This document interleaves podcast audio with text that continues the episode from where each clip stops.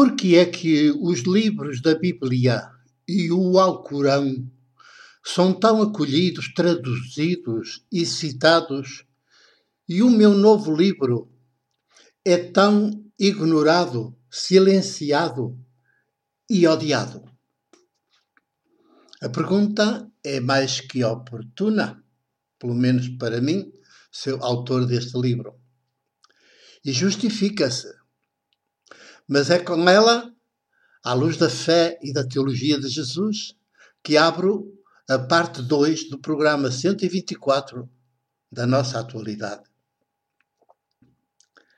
E por isso volto a repeti-la. Porque é que os livros da Bíblia e o Alcorão são tão acolhidos, traduzidos e citados? E o meu novo livro é tão ignorado, silenciado e odiado? Claro que a pergunta é mais para nos fazer pensar do que propriamente para ser respondida. Porque a resposta é óbvia.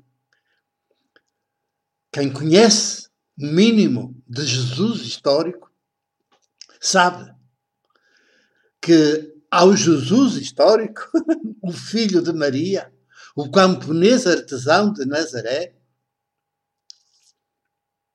o crucificam em abril do ano 30 e fazem dele o maldito para sempre. depressa substituído por um mito chamado Cristo, é um mito davídico, chamado Cristo ou Jesus Cristo.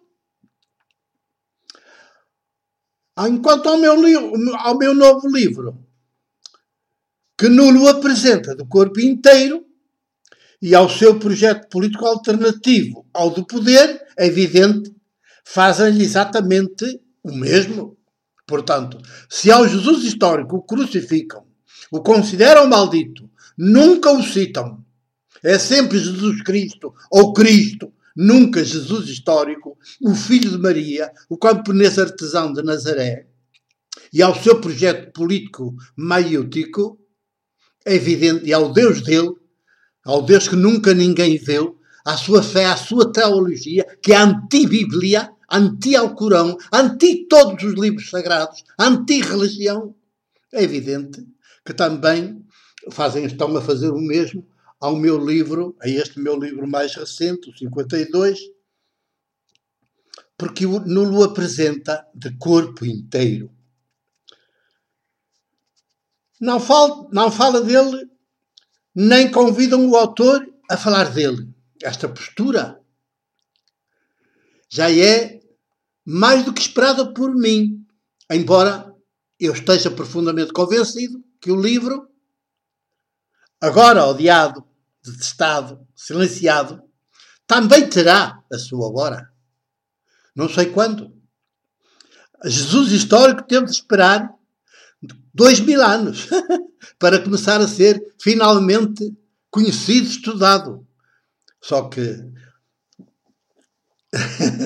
quem manda ainda, ainda impõe, as universidades todas do mundo ainda continuam a impor o mítico Cristo e não querem Jesus histórico. Por isso, só o facto do livro ter sido dado à luz e ter encontrado uma editora que o acolheu e sofre comigo esta angústia de o não ver acolhido, comentado, debatido, já é um grande passo só mesmo uma pequena editora como a Seda Publicações o poderia fazer. E saúde aqui e felicito o meu editor Jorge Cam Camilo Castelo Branco, é o nome do editor da Seda Publicações, pela audácia, pela coragem, pela lucidez que teve, que tem, ao aceitar publicar este livro pela primeira vez em que desaparece o livro dos Atos dos Apóstolos e aparece em seu lugar com o mesmo texto, mas o volume 2 do Evangelho de Lucas, que esta é a verdade histórica que tem sido escondida ao longo destes milénios. é evidente, as grandes editoras, as grandes editoras não poderiam publicar este livro, porque é contra elas, elas são do poder, são a voz do poder que manda atirar a matar. Aliás, a mim, seu autor, a teologia e os teólogos, os eclesiásticos, inclusivamente os bispos, a hierarquia católica, a mim, seu autor, já, já mataram três vezes, de forma incruenta, mas mataram três vezes. Das três, a mais tremenda de todas, que é a última, que me reduziu à condição de institucionalmente não existente, é da responsabilidade do, do, do, famoso bispo do Porto, do António Ferreira Gomes, de quem fui amigo, de quem sou amigo, apesar do que me fez. E a mim e, ao meu, e aos meus livros, ao meu percurso, à minha missão presbiteral. E tudo isso é feito em nome de Deus, o da Bíblia. O da Bíblia. O surpreendente é que, quando era de esperar, o bispo que faz isso, que me mata pela terceira vez e de forma definitiva, quando eu saio da prisão política, da segunda prisão política de Caxias, e saio do tribunal plenário absolvido pelo próprio tribunal plenário que reconhece que eu estou preso indevidamente porque pratico e anuncio o Evangelho de Jesus histórico que a Igreja deveria fazer o mesmo. o mais surpreendente é quando o bispo esperava que eu batesse com a porta e deixasse a missão para a qual nasci e vim ao mundo, é quando eu mais me experimento solto de todas as amarras filosóficas, ideológicas e teológicas que o Seminário de Trento tem, tentou incutir em mim e, e me tornou mais do que nunca, a partir daí, a partir dessa morte, eu me torno mais do que nunca vento, sopro, presença maiêutica, uma presença que atravessa paredes, uma força, um sopro que vai nos meus livros, na palavra dita. Atravesso todas as paredes, atravesso todos os obstáculos. E quando mais vida dou ao mundo. Tenho estado a dar vida ao mundo. É precisamente depois que me assassinam pela terceira vez de forma incruenta. Primeiro, tudo começa na chamada comunidade de base do Grande Porto, com o boletim policopiado Fraternizar, e ao mesmo tempo que sou jornalista profissional, para ser padre presbítero de graça. Depois, no matutino, regional Correio do Minho, em Braga, onde estou 10 anos seguidos. Só que aos 50 anos de idade decido deixar o Correio do Minho em Braga e vou viver em São Pedro da Cova, numa pequenina comunidade cognominada Grande Trigo, o nome já diz tudo, Grande Trigo. É constituída por três, mais três companheiras, além de mim, mais três companheiras. Joaquina da Conceição Marques, Antônia Celeste de Jesus Vieira, Maria Celeste Ferreira dos Santos.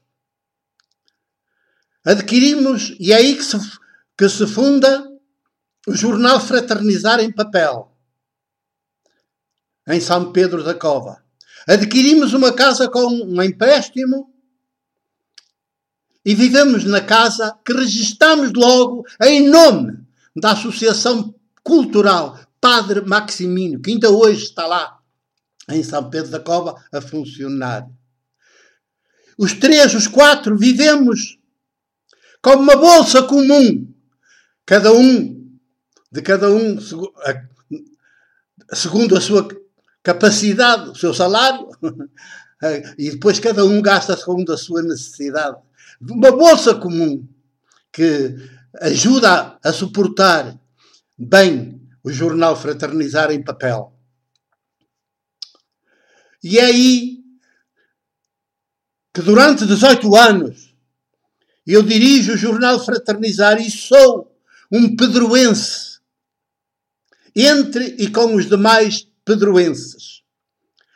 Em, de modo especial entre e com os mineiros que vivem no bairro então degradado de São Pedro da Cova. Acontece que quando decido regressar, ao fim de 18 anos, a Macieira da Lixa, o lugar teológico de onde o Deus outro, que não o da Bíblia e do poder que manda a tirar a matar, eu começo a escrever neste lugar teológico. Começo a escrever um diário na internet. Dele nascem pelo menos dois livros, o segundo dos quais é mais importante que o primeiro, chamado livro, Novo Livro do Apocalipse ou da Revelação. O título diz tudo, só que se chama Revelação porque vai revelar progressivamente Jesus histórico, em vez do mítico Cristo. E então dou-me conta numa espécie de anti-estrada de Damasco, por isso, todo anti-São Paulo, todo anti-São Pedro, todo anti-Tiago, Santiago, irmão de Jesus histórico, que o tem por louco, ao Jesus histórico tem-no por louco, ao seu irmão. Dou-me conta que há entre Jesus histórico e o Cristo, de São Paulo, São Pedro, Santiago e Constantino, há um abismo intransponível. Como há um abismo intransponível entre Caim, labrador assassino, e Abel, pastor assassinado. Duas civilizações em confronto. E, e, a que finca, a que tem vingado, é a do assassino, a do poder que manda matar. A história.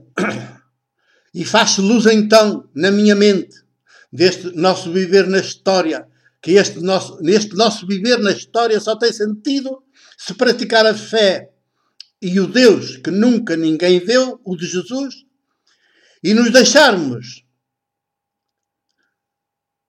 de, e deixarmos de vez o mandamento do poder, armai-vos uns aos outros, para dominar e matar e roubar, pelo único mandamento de Jesus, o do Evangelho de João, de Jesus histórico do Evangelho de João, o único mandamento que nos deixa: amai-vos uns aos outros, como eu vos amo. Curiosamente, depois desse livro, o que se lhe segue, em 2010, chama-se O Livro da Sabedoria. É o primeiro livro em que eu me assumo todo de Jesus histórico, da sua fé, política não religiosa, e, e por isso, também da sua teologia, por isso todo anticristo, anticristianismo, antirreligião, religioso.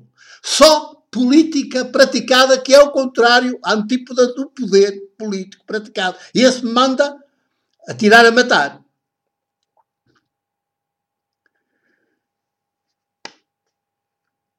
É ler os meus livros e ver que é assim. E que feliz, que alegre eu sou. E que paz desarmada eu respiro cada dia.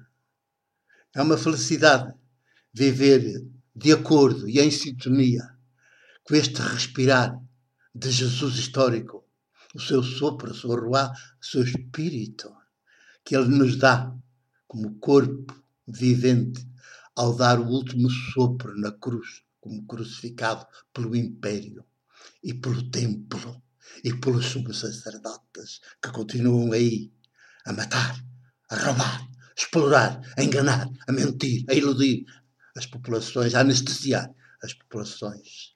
Alerta, meus amigos, minhas amigas. Um grande abraço de presbítero e jornalista.